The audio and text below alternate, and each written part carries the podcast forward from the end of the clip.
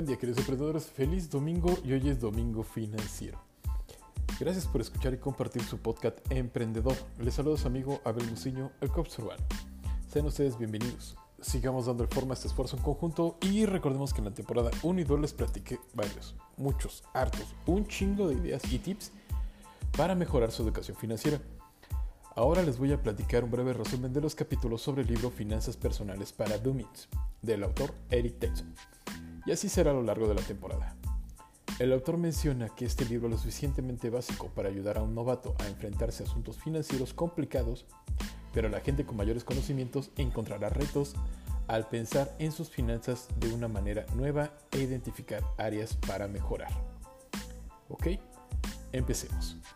El tema de hoy es, conozca sus opciones de inversión. Inversiones lentas y estables. Todo el mundo debe tener algo de dinero en vehículos de inversión estables y seguros. Por ejemplo, esto incluye dinero que sea destinado para cubrir facturas a corto plazo tanto previstas como imprevistas. De igual forma, si está ahorrando dinero para comprar una casa en los próximos años, ciertamente no quiere arriesgar ese dinero en la montaña rusa del mercado accionario. Las opciones de inversión que siguen son adecuadas para que el dinero no quiere poner en riesgo. Transacciones, cuentas de cheques. La transacción o cuenta de cheques son mejores para depositar sus ingresos mensuales y pagar sus gastos. Si quiere tener privilegios ilimitados para girar cheques y acceso a su dinero a través de una tarjeta para cajeros automáticos, su mejor opción es una cuenta de cheques de banco de su localidad. Aquí unos consejos para que no lo atrapen los bancos. Use un banco pequeño o cooperativa de crédito. Generalmente puede conseguir un mejor plan de cuenta de cheques en una cooperativa de crédito o en un banco pequeño.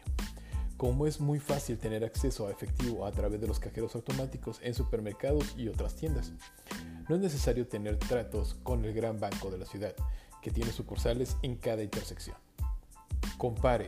Algunos bancos no lo obligan a mantener un saldo mínimo para evitar el cobro mensual de servicio cuando deposita en forma directa o indirecta los cheques de pago. Asegúrese de buscar cuentas que no le cobren 1.5 dólares por un lado por el uso del cajero automático y 12 dólares por otro, por el saldo bajo. Limite el monto que mantiene en su chequera, tenga solo el dinero suficiente en las cuentas para hacer sus pagos mensuales. Si constantemente mantiene más de 1 o 4 miles de dólares en las cuentas de cheques, saque el exceso. Puede ganar más en una cuenta de ahorro o mercado monetario. No tenga sus cheques a través de un banco. Algunas personas, entre las que me incluyo, no tienen una cuenta de cheques en el banco. ¿Cómo lo hacen? tienen cuentas de corredores de descuento que permite girar los cheques limitados dentro de un fondo de mercado monetario. Cuentas de ahorro y fondos de mercado monetario. Las cuentas de ahorro están disponibles a través de bancos. Los fondos de mercado monetario están disponibles a través de la compañía de fondos mutuos. las cuentas de ahorro y los fondos de mercado monetario son casi idénticos, excepto que los fondos de mercado monetario, por lo general, pagan la mejor tasa de interés la tasa de interés, también conocida como rendimiento, fluctúa en el tiempo, dependiendo del nivel de tasas de interés de la economía en general. Bonos. Cuando invierte en un bono, está haciendo un préstamo a la organización. Cuando se emite un bono, se incluye una fecha específica de vencimiento, en lo que se pagará el capital. Los bonos también se emiten en una tasa determinada de interés, o lo que se conoce como un cupón. Esta tasa fija en la mayoría de los bonos, así que, por ejemplo, se compra un bono de 5 años al 6% emitido por Home Depot. Está haciendo usted un préstamo a Home Depot por 5 años con una tasa de interés del 6% al año. El interés de los bonos por lo general se recibe en dos pagos semestrales iguales. Los bonos se diferencian uno de otro de las siguientes formas. El tipo de institución a la que se presta el dinero. Con los bonos municipales se otorga un préstamo al gobierno estatal. Con los del Tesoro, el préstamo es para el gobierno federal, como los HIMATS, Mims. Él le presta el dinero a un acreedor hipotecario con los corporativos de una corporación. La calidad crediticia del préstamo a quien le presta su dinero. Eso se refiere a la probabilidad de que el préstamo le pague el interés y le regrese el capital como se acordó. La extensión del tiempo para que el bono venza. Los bonos a corto plazo vencen en unos cuantos años, los bonos intermediarios de 3 a 10 años y los de largo plazo a 30 años. Los bonos de plazos largos generalmente pagan rendimientos más altos, pero fluctúan más en los cambios de la tasa de interés. Acumule una fortuna en vehículos de propiedad. Las tres mejores formas legales de acomodar fortuna son invertir en acciones, bienes raíces y pequeños negocios. Me ha dado cuenta que estos ciertos al observar varios clientes y a otros inversionistas y por mi propia experiencia personal. Acciones. Las acciones que presentan proporciones de propiedad en una compañía son un vehículo de propiedad más común de inversión cuando las compañías salen de la bolsa, emiten acciones que las personas como usted y yo pueden comprar en las principales bolsas de valores, como New York Stock Exchange, American Stock Exchange, NASDAQ o el mercado extrabursátil. Las inversiones en el mercado accionario involucran contratiempos ocasionales y momentos difíciles, de la misma manera que cuando se educa a un niño o se escala una montaña pero el viaje en general debe hacerse que valga la pena el esfuerzo. A lo largo de los últimos dos siglos, el mercado de valores de Estados Unidos ha producido una tasa promedio anual de rendimiento alrededor del 10%. Sin embargo, el mercado, según mediciones del Dow Jones, cayó más del 20% durante 16 periodos diferentes al siglo XX. En promedio, estos periodos de descenso duraron menos de dos años, así que si puedes soportar un contratiempo temporal durante unos cuantos años, la bolsa de valores es un lugar comprobado para invertir en un crecimiento a largo plazo. Puede invertir en acciones haciendo su propia selección de acciones individuales o dejando a un asesor los fondos mutuos. Invirtiendo en valores individuales.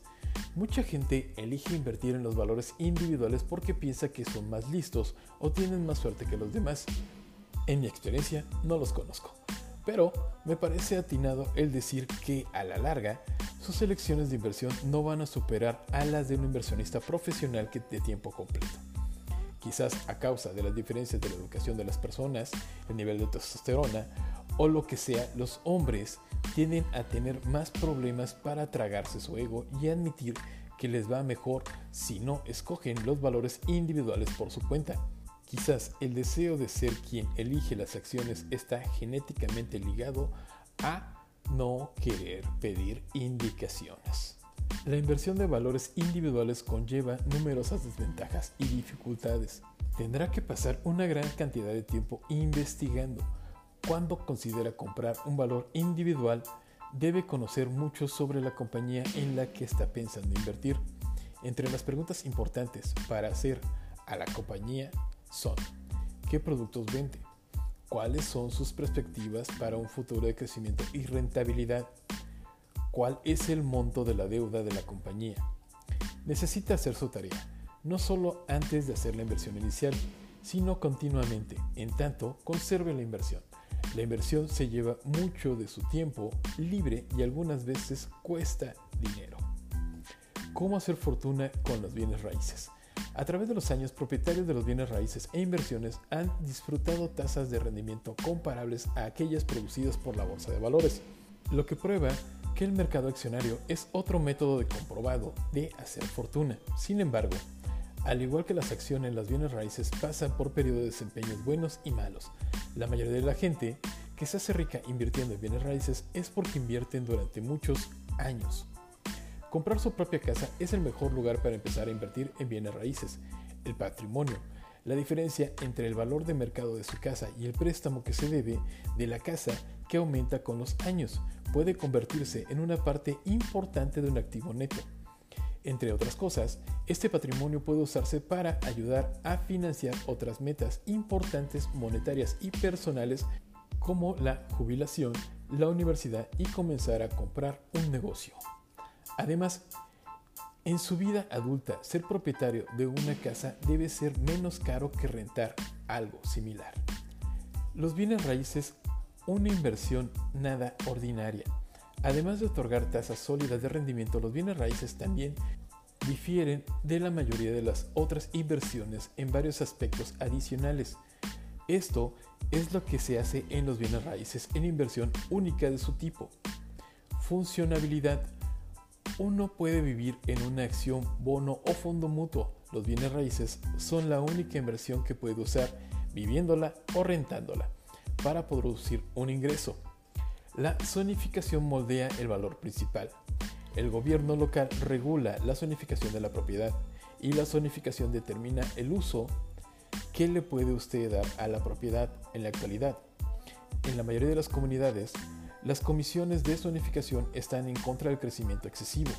Esta posición beneficia los valores futuros del bienes raíces.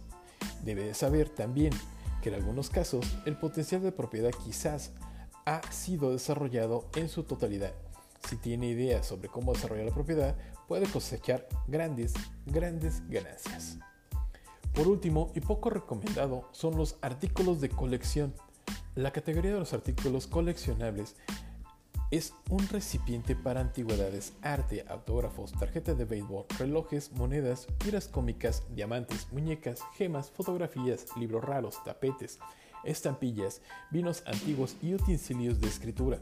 En otras palabras, cualquier objeto material que a través de algún tipo de manipulación humana se ha vuelto más valioso por ciertas personas.